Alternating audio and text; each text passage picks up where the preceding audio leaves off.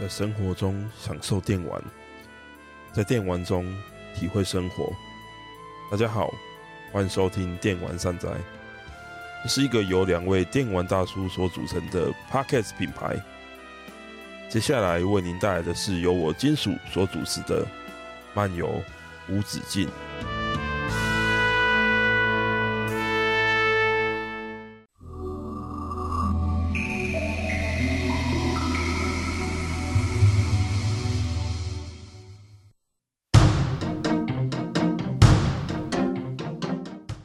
三月二十六日，教授坂本龙一走了。前面是他为了 Dreamcast 所做的开机音乐。接下来给我两首音乐的时间，让我们来缅怀坂本龙一与电玩之间的观点。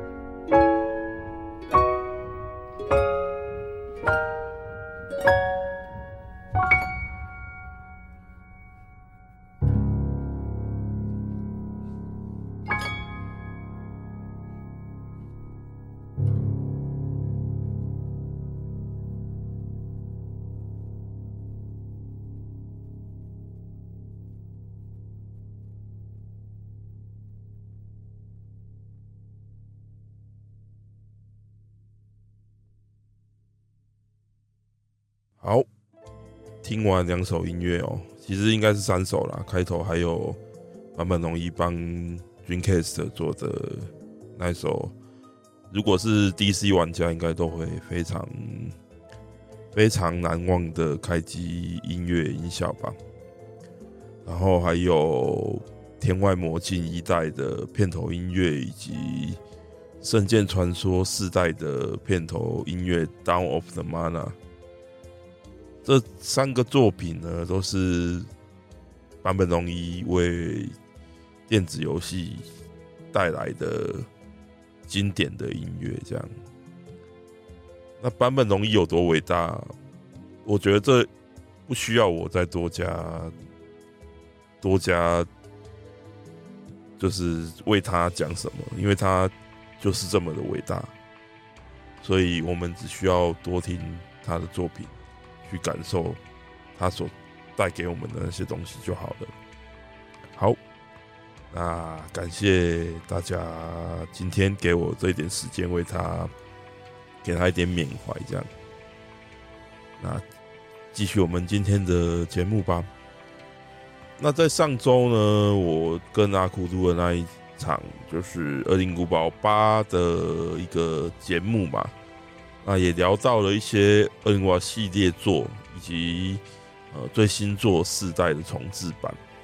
那当然，我在那一集节目中，也就是表达了我多么喜爱这一次的重制版。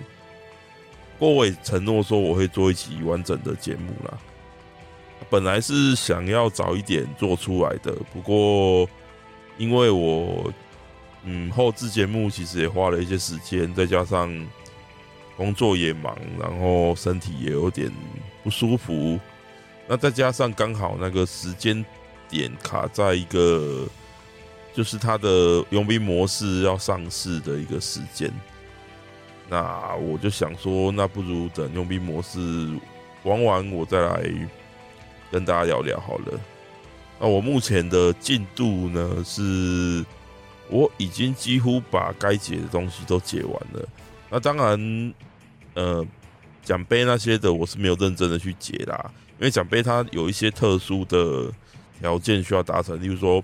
不吃药啦，不跟商人讲任何一次话就全破，还有只用小刀跟手枪全破等等这些东西。那这些东西当然挑战是一定会挑战啦，不过就没有那么高的顺位。哎，老实说，这个游戏蛮长的，如果要让一副反复一直重玩哦，其实也是会腻的啦，因为真的是很长。我一轮就我第一轮打十八个小时多嘛，所以说。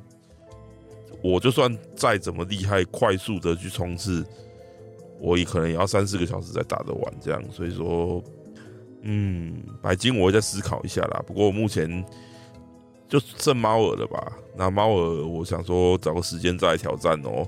啊，因为手炮，手炮原本应该是最难的一个手提炮啦，里面叫手提炮，就是 Hand Cannon，就是这应该原本会是游戏里面最难的一个隐藏的。武器，但是因为佣兵模式上市之后，把它的条件就是多了一个条件可以解锁它，就是在佣兵模式三个关卡都拿到 S 就可以解锁嘛，就蛮简单的这样。总之呢，我大概已经玩的差不多了啦，所以说应该是可以来好好聊一款这款游戏。好，那我们就开始聊《恩古堡四重制版》的心得吧。呃，变与不变呢，一直是近年来在游戏公司在处理这些重置啊、复刻的一些经典游戏上的一个重大课题。当然，本质上不变是不可能的嘛。那不变的话，你就去玩原版就好了。那追求不变是蛮莫名其妙的一件事情啊。就连我们之前讲过的《The Last of Us Part One》这个重置版，它虽然说不变，然后。但是它这个不变，也只有在它的剧情演出上去做到，呃，画面提升，但是完全重现的程度。但是呢，它画面啊、操作手感啊、系统上依然是重置的嘛。那另外一个例子呢，是《复活邪神》系列的 HD Remaster。虽然说它预算不足哦，没有办法完全重置，但是在这个限制之下呢，它仍然在。优化它的原版的画面的一个形式底下呢，以原来的画面的风格，然后去重新追加新的剧情、敌人、可交角色等等等的很多很多的相关的内容。那这样的形式呢，不止让老玩家觉得说哦，你这个东西是有诚意的，让新玩家玩到这个东西的时候呢，也能够。因为操作啊，相关画面呢，都相对来说已经改变到现代操作的一个形式。那这些新玩家他们在接触的时候呢，也能够有比较好的怎么讲感受吧？那比较没有，比较不会就是停留在早期的那些操作上，而去没有办法去接触这一款游戏这样。那不过其实我们要讲重置的例子，《二零古堡》系列的重置。其实也是另外一个有趣的例子哦。二零零一年在 GameCube 上面就已经推出过这个初代《二零古堡》一代的重置版。那它虽然在游戏画面啊、内容啊都做了大量的新增，但是它游戏的形式其实没有改变，还是那种坦克式固定视角操作。一直要到二零一九年的《恶灵古堡二》重制版，才跟原版呢几乎是。游戏类型都改变了，从我刚讲的固定视角的 AAVG 变成比较现代化的 TPS。那在卡普空为《恶灵古堡》系列打造出 RE 引擎之后呢，虽然在之后 RE 引擎已经不是为了《恶灵古堡》而专属的，几乎已经成为卡普空的当家引擎了，但是呢，呃，它还是最初是为了《恶灵古堡》所制作的引擎嘛。那在它研发出来之后呢，本系列被拆解成两个路线，一个是第一人称的本片的新作，也就是七代跟八代。那另外一个呢，就是以现代 TPS 的形式来重制的这个旧作的新生。那 TPS 就是第三人称射击游戏的意思啊。两条路线呢都蛮成功的，叫好又叫座。但是呢，我觉得当这个系列它重置的步调来到《二零古堡四》的时候呢，这件事情呢，我自己是觉得没有那么的简单。那理由有三个：第一，地位不一样，《二零古堡四》呢是系列作首次对游戏性做大刀阔斧的改革的作品，而且还不只是这样哦。在《恶灵古堡四》发售的那个时代，TPS 第三人称射击游戏还没有开始流行，《恶灵古堡四》可以说是建立这个类型制作形式的代表性作品。后续啊，例如说有《战争机器》啊、《绝命异次元》啊等等这些作品呢。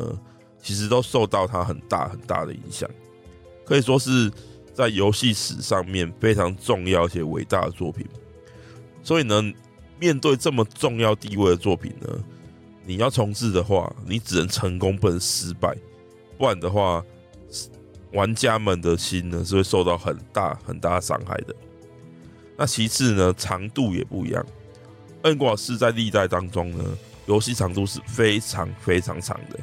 然后场景的变化性也算是蛮丰富的，而且之前呢，因为《恶灵古堡三》重置版的赶工的上市嘛，那他们过分的去删减那些剧情啊、场景啊的问题在那边，玩家是很对你重置这件事情是有质疑的。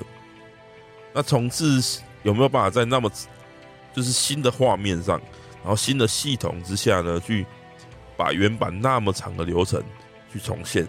这件事情真的是让玩家很担心，所以呢，他其实这么晚才重置，也不能说这么晚啊。总之，他就是在 IE 引擎这个引擎出现之后，那经过四款的新作跟重置作品的那些资源的累积，哦，那些角色的模组啊，那些呃八代的那些场景的模组啊，为什么八代要做一个村庄？其实很大一部分。它其实是有一点资源的附庸在啦，那经过这些资源的累积之下呢，才水到渠成，四代才可以正式的开始重置。那第三点呢，是形式太接近了。前面也提到哦，《恶灵古堡四》算是现代 TPS 的一个基础作品，所以呢，它跟现在的游戏相比，老实说没有那么大的差异。那为什么呢？因为在这这样的形式之下，你必然的会去比较其他同类型的好的作品，而当然好的作品也很多，而且原作已经是那么棒的作品了。当然，它受限于时代，当然是有一些那个时代会有的问题啦。可是它就算是现在来玩，其实我近几年也也玩重玩过一次，我其实还是觉得它很好玩。那二重《二过二》的重置跟三的重置呢？因为它跟原版差太远了，整个时代都不一样，它的形式跟类型呢，它相对上你改编的空间就会大很多。所以，因为你不管怎么做，它都是会是新的东西。所以呢，这三点算是我自己个人认为《恶灵古堡四》为什么重置会有所困难的的部分啊。那。这一次《恶灵古堡四》重置版的成果到底怎么样呢？简单的总结一下好了。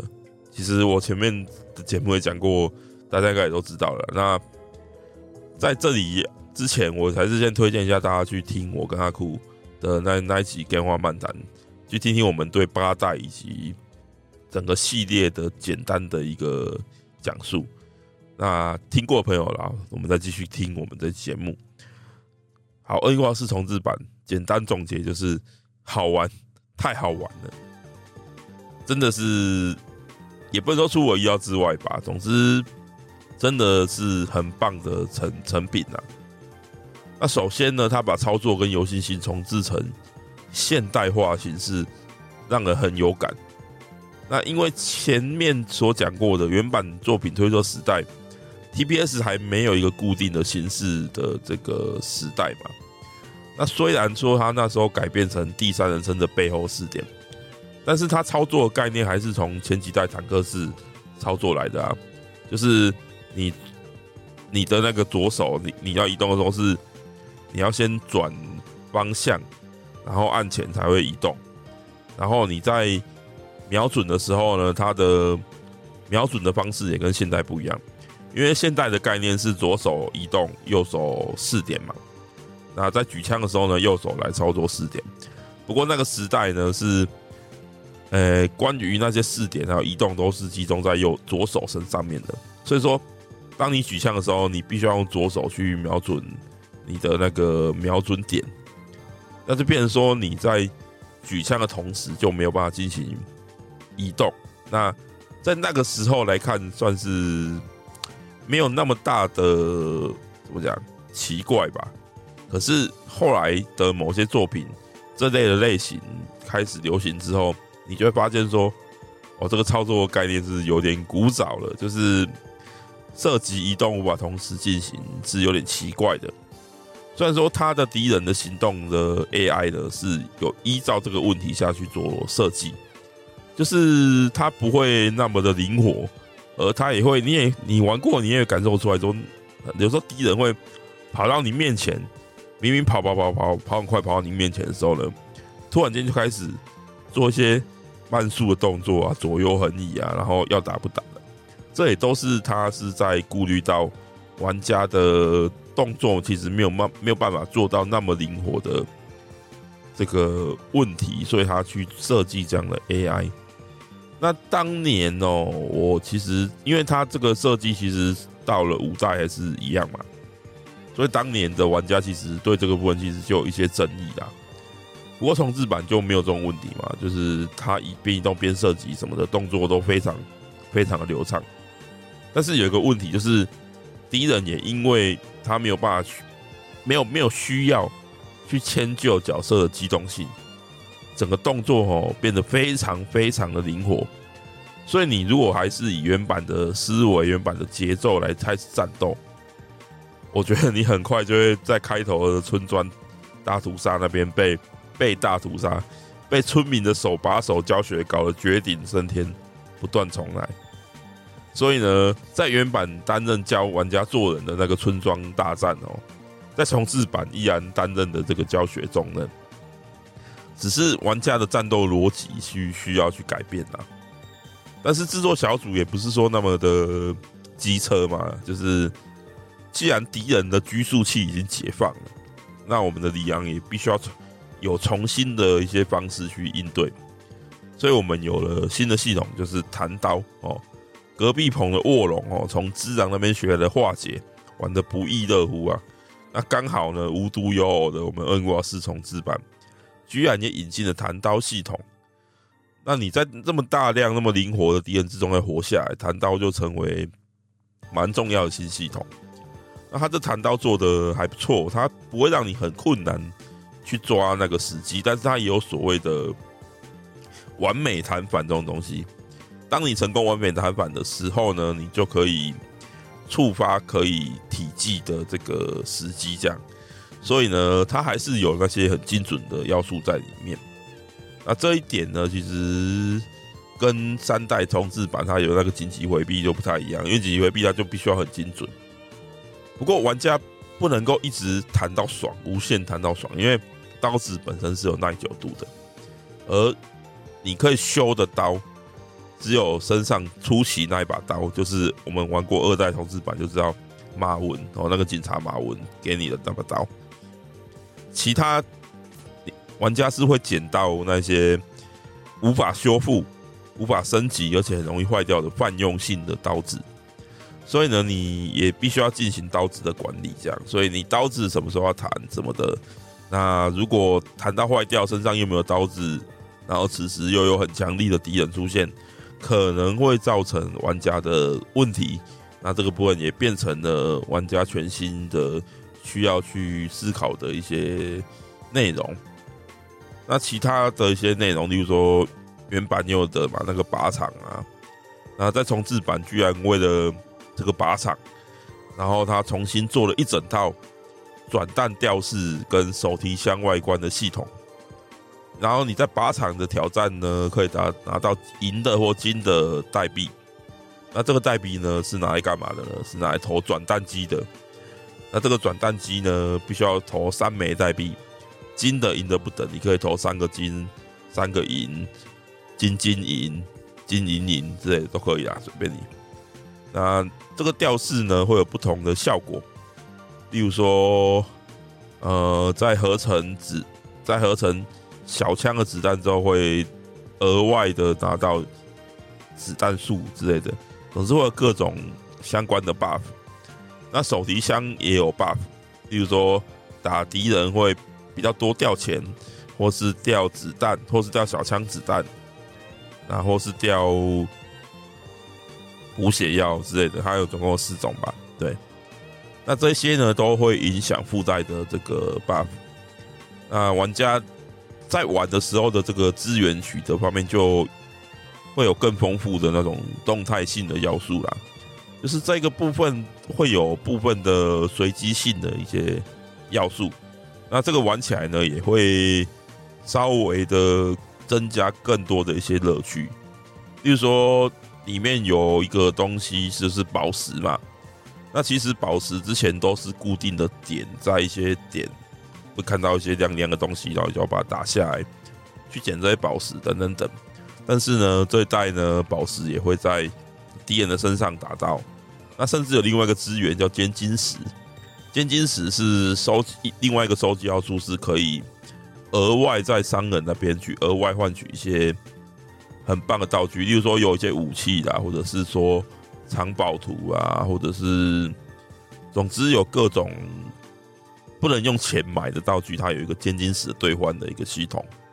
那这个尖晶石的这个部分，它其实也是随机的，有可能在敌人的这个掉落物里面会出现的。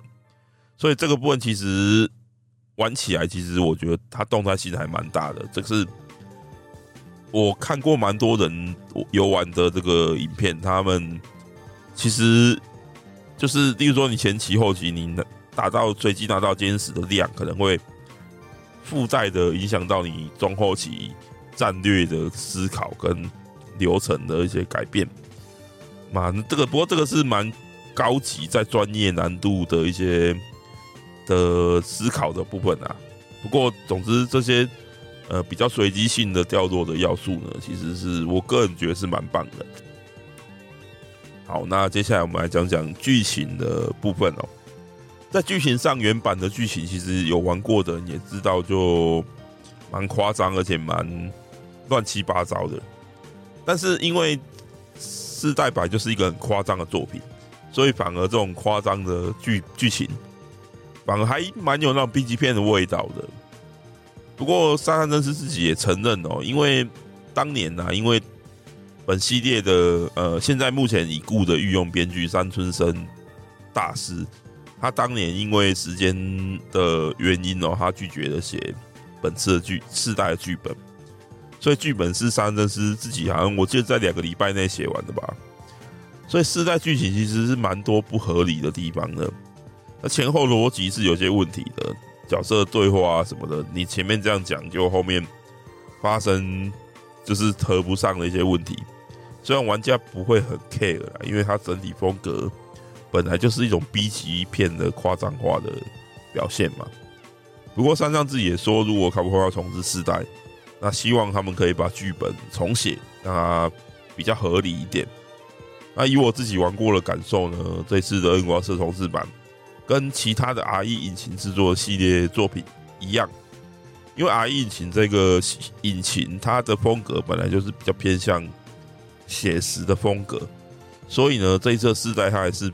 用比较写实的风格来进行重塑的作品，所以原版那些过于 B 级片夸张的内容哦，都有稍微受到一些删改啦。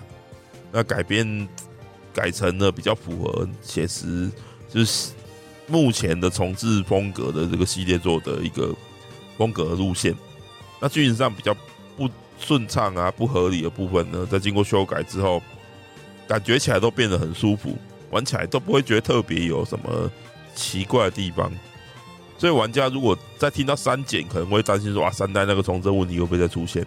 但是本次大家可以安心呐，完全不会有这个问题。它游戏的时长不输原版，甚至更长，而且玩起来整个一气呵成。我自己体感上不会像原版四代有一些比较无趣啊、痛苦的，玩起来比较痛苦的段落，在经过整个重整之后，烦躁感都消失了。那我整个流程都玩得很开心，所以呢。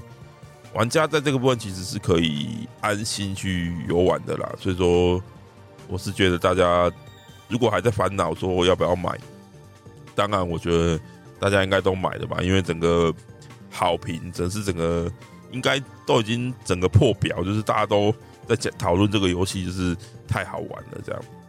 那剧情上呢，除了这个流程的合理性的修改之外呢，原版有很多比较单薄。功能性的角色，在重置版呢，就是他把它深化，然后经过一定程度修改啊、加戏啊，几乎所有角色都变得比较丰富。例如说，村长感觉原版就是一个坏人嘛，可是，在重置版里面，他也有在一些文件中增加了新的描述，说其实村长也原本是一个很好很好的村长，很好的的人。只是因为教团来了之后，然后他被被那个寄生虫所附身之后，才变得那么疯狂。还有像路易斯，路易斯在原版真的是打酱油角色，真的是不知道他来干嘛的。但是在新版里面，他光角色在过场主线过场里面，你就可以感受到他重要很多，甚至最后他，呃，这个算捏他吗？总之，最后他的遭遇，你也会为他感到有点伤心。而在那些文件里面，你也可以发现这个角色的过去的故事被补完了。那他原本就是这个村庄的的小孩，只是因为教团来了，所以他离开了这个村庄。然后他加入了雨伞公司，然后后来想要为了怎么讲，为了村庄好，他回来。然后为了教团去研究那些寄生虫，这样就没想到，就是他的，所以他才这个角色的立体性就被呈现了起来。那他的他为什么会内疚，然后想要去帮助李阳的这件事情，在原版你是不会有感觉，你就觉得说，哎，怎么会有人突然出来出来打酱油，然后不知道干嘛的，然后最后莫名其妙就挂了。可是，在重制版里面，他就变得很丰富、很完整。那我们的艾斯利哦，Ashley，他的角色呢，比起原版那种很讨厌的死小鬼的那种角色，我觉得他角色也在重制版里面变得比较像真的人。然后，我觉得大家应该都会喜欢他的改变，就他把他改成一个很很精致的、很很有深度的一个角色。这样啊，我觉得这些对于角色更。丰富的这些设定啊，这些描写啊，在原版里面是没有的，所以说他在新版面多加这些东西，就真的是很棒。那这些部分呢，我觉得这次的剧情，当然它不会突然间变成一个什么哇超屌剧情、超有深度的这种游戏，不会嘛？因为它原版的故事就是那样，它的大体方向是不会改变的，但是它。里面的一些细节，它有所删减，包含一些场景太夸张，像原版还有什么岩浆关，太扯了吧？突然间跑出来一个岩浆关怎样？还有一次那个什么城主的钢弹那边砰砰砰这样，很夸张的一些，它那些东西有一些是删掉了，那有一些是还在，但是它转化另外一个形式，让它比较不会那么夸张。那有一些目前看起来是删掉了，但是后续会不会再出现？我们很难讲，为什么这样说呢？因为艾达王是少数哦，没有变得更好的角色，就是他不差啦，就是就是以一个功能型角色来说，他在作品里面是该做到的都有做到，但是比起原版，好像剧情是有点过分是删减，然后有点单薄的感觉。但是有玩过 PS2 版之后的《恶灵古堡4》原版的朋友们，应该都知道说，艾达在 PS2 版之后是有加他的个人的 DLC，也不能说 DLC，那个时候还没有 DLC，因为那时候还不用当的话是直接买片就有了，就是他的个人的篇章嘛。那这个部分虽然官方还没有正式的说有或没有，但是因为其实可以看到很多的迹象，例如说在故事的结局的时候，李昂口中有讲出了，诶，当年 PS Two 的那个艾达的那个独立剧情的名字，诶，叫做分道扬镳嘛，他口中有讲出了一模一样的字。那当然还有一些大神，他们从拆解游戏里面的一些资料，有发现里面有一些素材是确定是就是 DLC 的，但是这个东西因为官方也没有说，所以我们也不能说什么。总之，我觉得希望是有啦。那到时候，嗯，或许是需要付费的吧，但是我也觉得也 OK 啦，因为新版已经很那个容量已经很多了。剧情已经很长了，对。那在这么长的有诚意的内容之下呢，那个官方还是免费更新的原版，就大家都很喜欢的佣兵模式嘛，在前几天哦，四月七号更新了。那这个佣兵模式呢，有鉴于八代，我真的蛮不喜欢八代的佣兵模式，是因为八代佣兵模式呢，它就是固定的会在。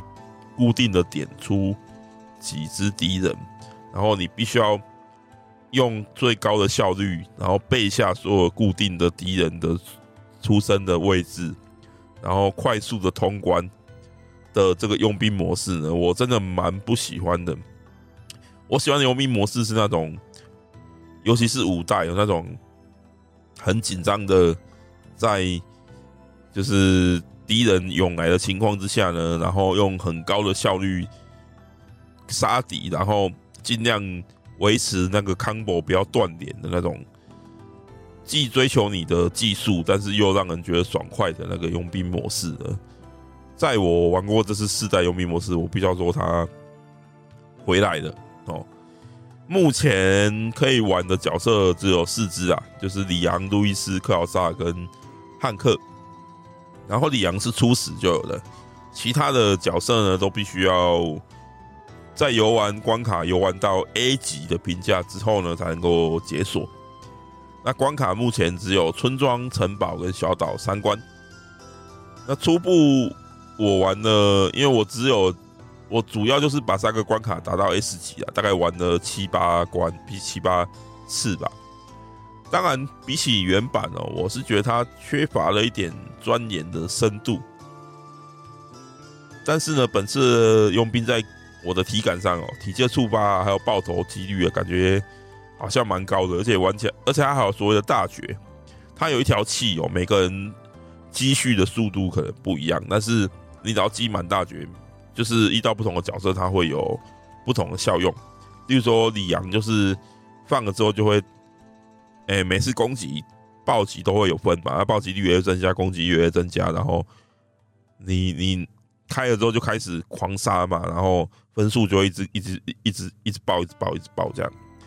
那像路易斯，他就是放了之后，他就可以开始放那个炸药，C4 炸药，然后你放在地上，然后再开枪把它打爆的话，你自己不会受伤，但是敌人会，他就是炸弹魔啦。那路易斯的玩法就是。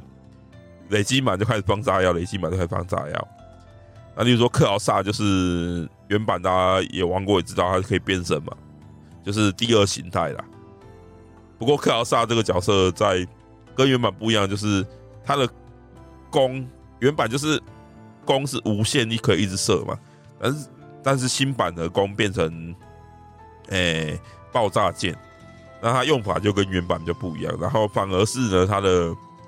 小刀变得超强，因为他小刀是无限的，而且玩家有玩本片就会知道说，呃，克劳萨这个角色最后会把他小刀给主角，给里昂，然后你就可以用他小刀。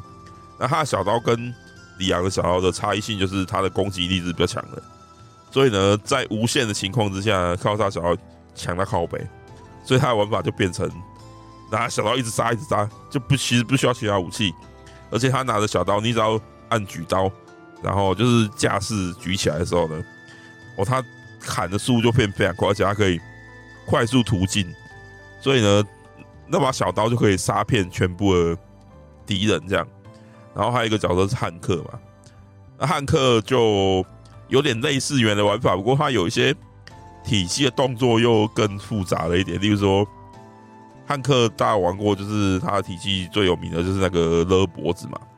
但是原版勒脖子是超快，然后勒完就可以迅速勒下一个。但是这个新版他把它勒完之后，还会手会做一个 get by 的动作，这样。总之大家可以去玩看的。然后克劳萨跟汉克都是玩起来。蛮简单爽快，汉克的大绝就是他是那个 MP four 嘛，MP4 就会变成无限子弹，然后大家就可以狂撒狂扫射，这样这是他的大绝。那整体来说玩起来是很爽快的，而且与其说跟原版一样那种游玩的深度，这一次的佣兵它其实是比较追求爽快感，所以难度其实相对的蛮低的。我记得我第一次玩，我随便玩一下，我就里昂就打到 S 级了。虽然佣兵模式这一次没有办法如同原版那么有钻研的那个深度，但是呢，玩起来的爽快感是蛮好的。虽然说 可能没有我，我可能没有办法像那个原版或是说五代这样玩那么久的时间，而且它也没办法连线嘛。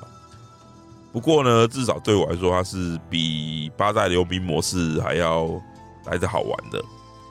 那不过呢，因为目前的佣兵模式就三个场景、四个角色，老实说是有点太少了。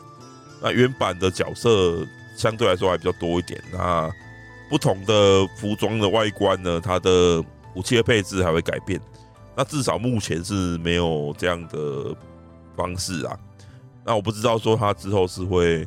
何时会再有更多更新？是等艾达篇的篇章公布之后才一起更新呢，还是怎么样？总之，我觉得卡普空应该不会这样随随便便就结束掉这个佣兵模式吧？应该会更新一些角色啊、关卡等等等的。那希望他们可以用心再多做一些，在这个部分多做一些内容哦，因为其实还不错玩啊。那给新手，因为不管怎么样。之前的佣兵模式都还是比较高手向的作的作品啊，因为你要玩的真的很好，真的是需要一点练习，而且也不是那么简单的。不过这个版本就比较简单一点嘛，那大家都可以玩得开心的话，我觉得也不错啦。所以呢，希望更多的角色，那甚至嗯，如果会有一些怎么讲，不是这个作品，不是四代里面的角色就好了。因为你到现在都汉克了嘛，那你再多加一些别的啊，那当然大家会期待就是艾达一定要有嘛，那到时候可能艾达篇的篇章开了之后，艾达就会有了。那威斯卡对不对？原版有威斯卡，那威斯卡大家有完全破坏它也出现的吧？所以说加个威斯卡也可以啊。那基本的这个六个角色就要有了嘛，那其他的还可不可以再加一些？其他代数的角色呢？这个我就不知道了，要看卡普空的想法是怎么样。总之更新是一定会有的啦，那只是快跟慢的问题而已。那这个模式虽然说我可能不会，因 为其实我现在已经没有在玩了啦，我就觉得还好。但是至少比八代是好的啦，因为八代我我其实不太喜欢背背板这件事情，对。好，那最后总结一下，那英华四重制版呢？它当然只是在原版的基础上去增加更多的内容嘛。你很难说它是什么拥有高度原创性的作品啊。但是它把原版的问题修正啊，风格统一啊，然后去深化这些角色的情节，增加可玩性。那在很多重制版游戏都要面临变与不变的这个大灾问上面呢。他做出了一个相当完美的一个平衡，为重制版游戏这件事情哦，在本世代立了一些新的高度。我相信是喜欢系列作跟这个类型的作品都不可错过的作品啊。那当然，系列作过去的几款新作啊，重置版啊，多多少少都有些问题的。但是，N 挂四的这个表现呢，反而让人一雪前耻，一扫阴霾，让人在期待更多旧作的同时呢，就是可以用同等的水准赶快去做。那我自己都很期待说一代或是圣女密码赶快去做。这个我在另外一期节目就讲过了。不过以卡空的之前的那个制作的那个形式哦，应该下一款可能是可能是九代吧，啊，或者是启示录三，我不知道哎。启示录这个系列我自己也是蛮喜欢的，可是一直以来它都没有那么的受到卡普空公司的一个好的对待吧。呃，预算也比较少，然后。怎么讲？游戏也有很多的问题呀、例如说二代不能够线上连线这件事情，我就觉得非常鬼扯。讲这点是有点问题啦，因为二代是可以线上连线，只是只有它的 Ride 模式可以线上连线，它本片是无法线上连线的。可是它本片却明明做了角色可以互换的这个设定啊，那为什么不能让大家连线呢？我是蛮难理解的啦。你都做这个。你只能够单机连线，不能够线上连线，不很奇怪吗？然后 Steam 版可以线上连线，那加机版却不能。那这事情也没有后来也没有以更新的方式去解决。